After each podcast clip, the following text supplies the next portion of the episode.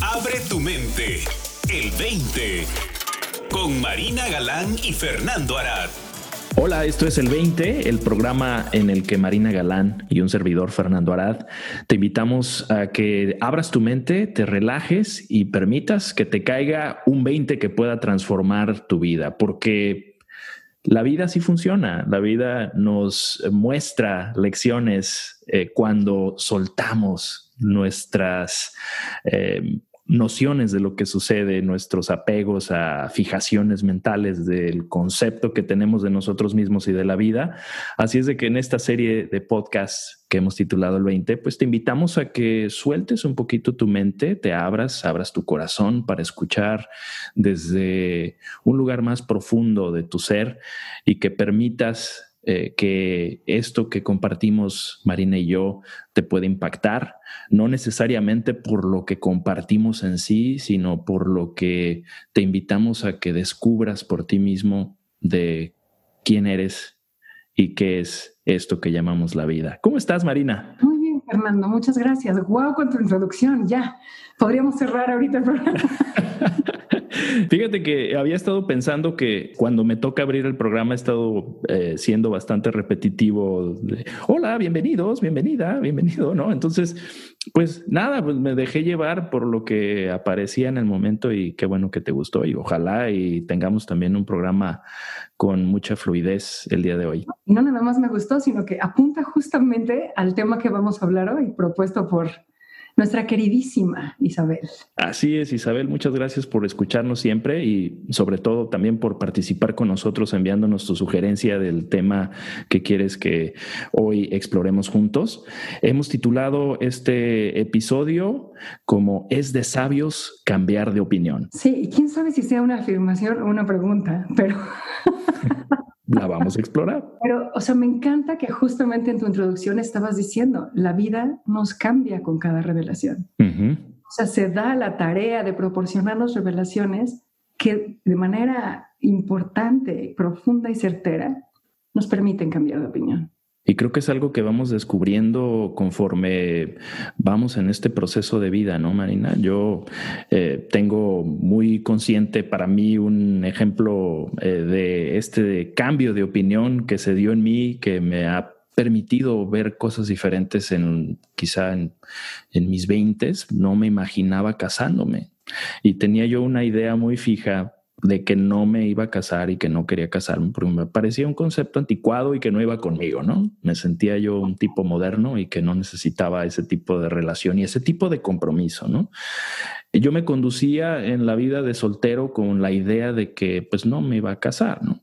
Y pues veme aquí ya, este, más de 10 años felizmente casado con mi esposa Marianne, en una relación que va profundizándose cada día más y que te puedo decir que jamás me imaginé que una relación de ese compromiso que la verdad yo no me quería aventar fuera tan fuera tan delicioso porque realmente eh, me, ha, me, ha, permitido ver eh, el amor en pareja desde una perspectiva que no tenía yo idea de lo profunda que puede ser cuando cuando vamos descubriendo eh, a la persona eh, conforme también va cambiando su forma de ser, va cambiando sus opiniones y también he visto yo mi cambio de opinión, mi cambio de actitud hacia ella, hacia la relación, por ejemplo.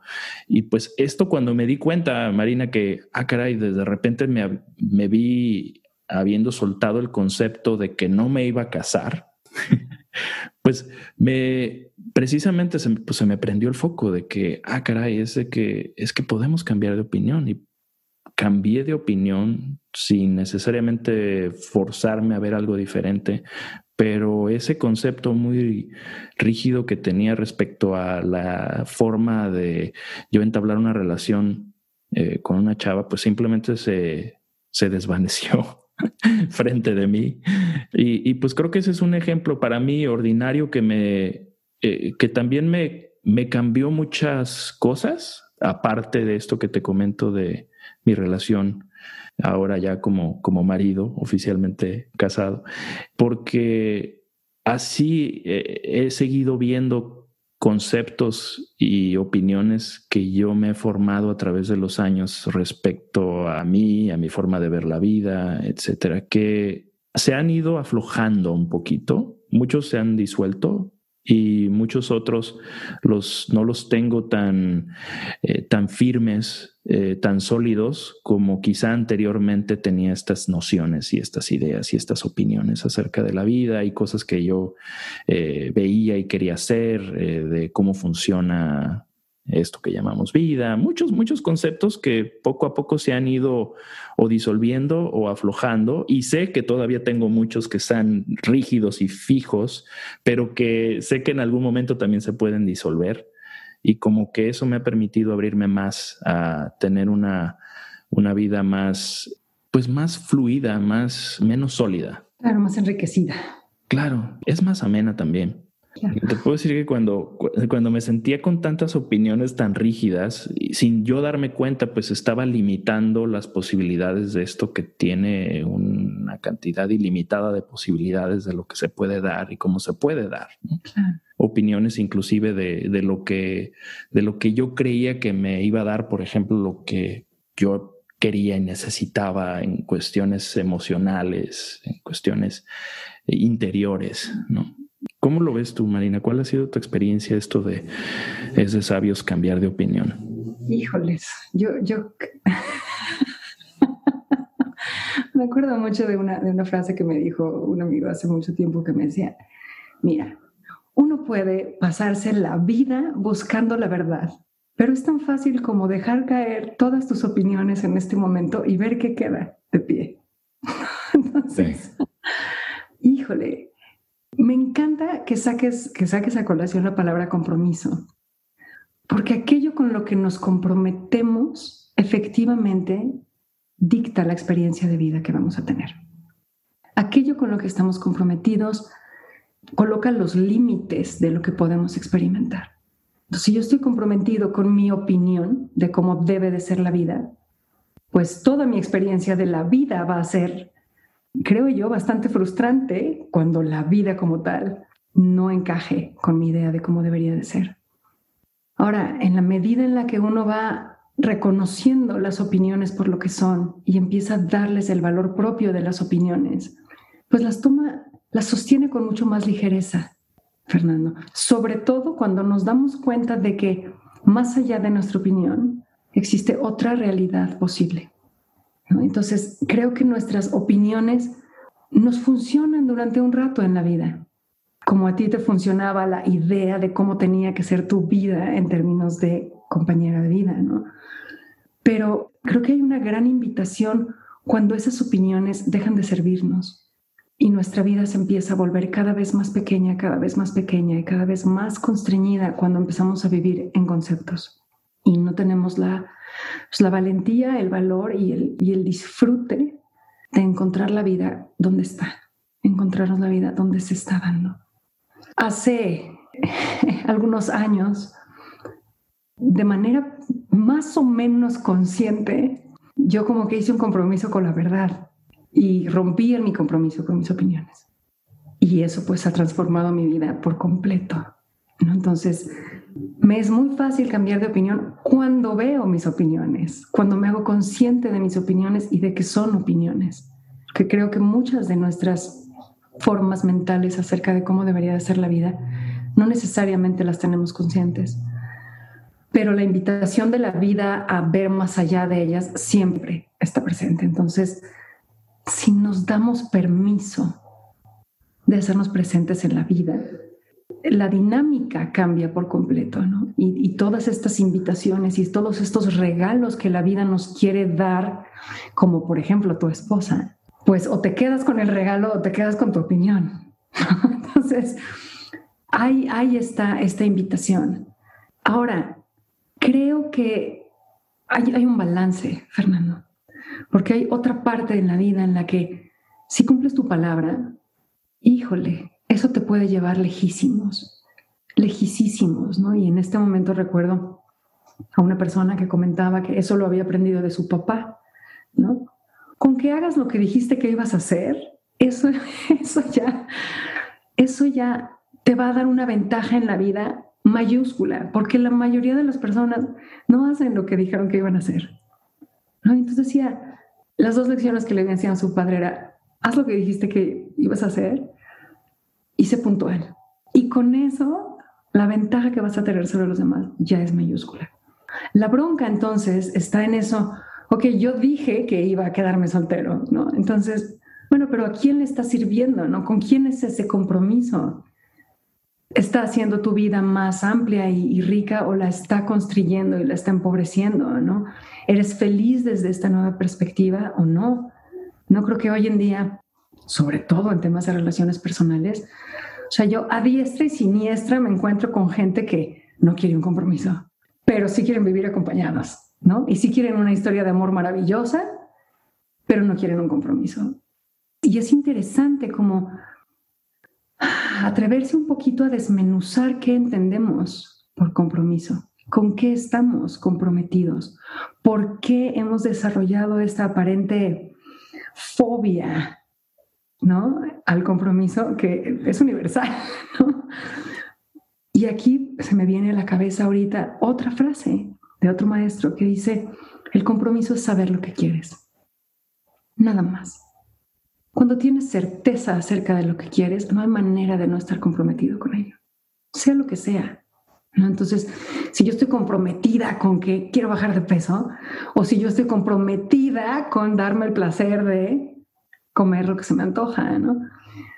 La claridad acerca de lo que quieres hace del compromiso un ejercicio bien, bien sencillo. La bronca es que tienes que estar con claridad acerca de lo que quieres y todas sus consecuencias. ¿no? Entonces, ante esta fobia, ¿no? De todo mundo no quiere un compromiso, ok, ¿qué implica en términos de consecuencias? Relaciones que no, en las que no hay un compromiso. Y analízalo, ¿eso es lo que realmente quieres? ¿Ves? Pero creo que en este juego de balance constante en la que nos coloca nuestra condición humana de esto es aquí tengo que guardar mi palabra, aquí hay un compromiso, pero es de sabios cambiar de opinión, ¿no? Para mí esta frase es de sabios cambiar de opinión es muy significativa, Fernando. ¿Por qué? Porque ¿por qué es de sabios cambiar de opinión? Y eso a, mí a lo que me apunta es es de sabios el estar dispuesto a soltar un concepto o una creencia si vemos más allá, si vemos algo que hace más sentido. Entonces, el sabio no es el que cambia de opinión necesariamente, sino el que está abierto a la vida, el que no está comprometido con una ideología, con un concepto, con una creencia. Entonces, la persona que sabe que la vida cambia, que sabe que la invitación es fluctúa, que siempre hay más que ver, que siempre hay más estados de conciencia que accesar y que no está dispuesto a permanecer en un status quo, en, una, en un orden establecido, limitado, porque reconoce que siempre va a haber más que ver, siempre va a haber más que aprender, siempre va a haber más que disfrutar, más que gozar más que colaborar y jugar con la vida, cosa que es absolutamente imposible de llegar a cabo. Si queremos mantener un status quo rígido, si queremos mantener un orden rígido y vivir a partir de él, ¿no? en nuestras cabezas. ¿Hace sentido lo que estoy diciendo, Fer? Sí, hace sentido. Para mí, yo sigo aprendiendo mucho acerca del compromiso y fíjate que he sido acusado de no ser un tipo muy comprometido en ciertos aspectos. Tuve una conversación con una persona de la industria de, de la radio donde yo me he desempeñado ya por muchos años. Y pues creo que de alguna forma me he creado esta fama de no ser un tipo muy comprometido porque cada dos años me gustaba cambiar de proyectos y buscaba siempre una oportunidad diferente. Pero fíjate que para mí cuando me dijo esto, hablando acerca de una posible chamba, me dijo, no te conozco yo a ti, pero me han dicho que no eres un tipo muy comprometido con nuestra empresa, una empresa para la que trabajé 10 años. Y le dije, mira, curiosamente para mí, precisamente mi conocimiento de la, del compromiso que yo tengo con la gente y con mi corazón. Ese ha sido uno de, de las lecciones que yo he aprendido acerca del compromiso, que lo que creo que tú llamas verdad, yo llamo mi corazón. Y si en mi corazón no tenía yo ese compromiso, esa, esa, ese sentir de que puedo darle mi todo a este proyecto, para mí era mucho más eh, leal a la empresa hacerme a un lado. Entonces me pareció muy curioso, mira, qué, qué curioso que el seguir mi corazón para ellos es no ser leal no ser comprometido. Es muy, es muy curioso. Entonces yo le expresé esto, le dije, mira, curiosamente, mi concepto de, de lealtad y de compromiso es siempre dar mi todo. Y mi todo viene de mi corazón, no viene desde mi cabeza que me dice, es que firmé un contrato que dice que tengo que estar con ellos un año más. ¿No?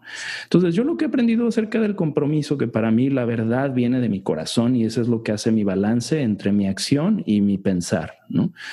Y siento yo, mi percepción es de que nunca me ha fallado. He cometido errores cuando no sigo eso, cuando sigo mi compromiso mental, que muchas veces es, un, es, algo que firmé y que créeme que ha sido horrible cuando he, he roto con esos compromisos, pero sé que si sigo lo que está aquí en mi corazón, algo creo que bueno sale de ello. A lo mejor va a causar dolor, va a causar dolor para mí, va, a lo mejor puede causar dolor para la otra persona, pero sé que si sigo eso, estoy siguiendo algo que para mí es fundamental. Ese es mi compromiso número uno. Eh, y lo he visto con mayor claridad en los últimos años, sobre todo, porque a lo mejor eso era inconsciente para mí.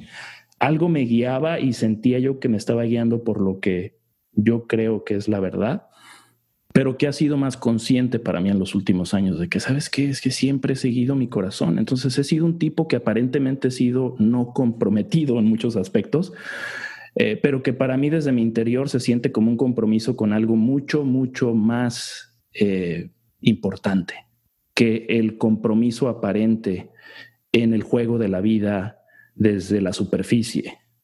Claro, completamente, Fer. Y y lo que se me viene a la cabeza ahorita es esta, esta idea de los objetivos, ¿no? Vivimos casados con el objetivo.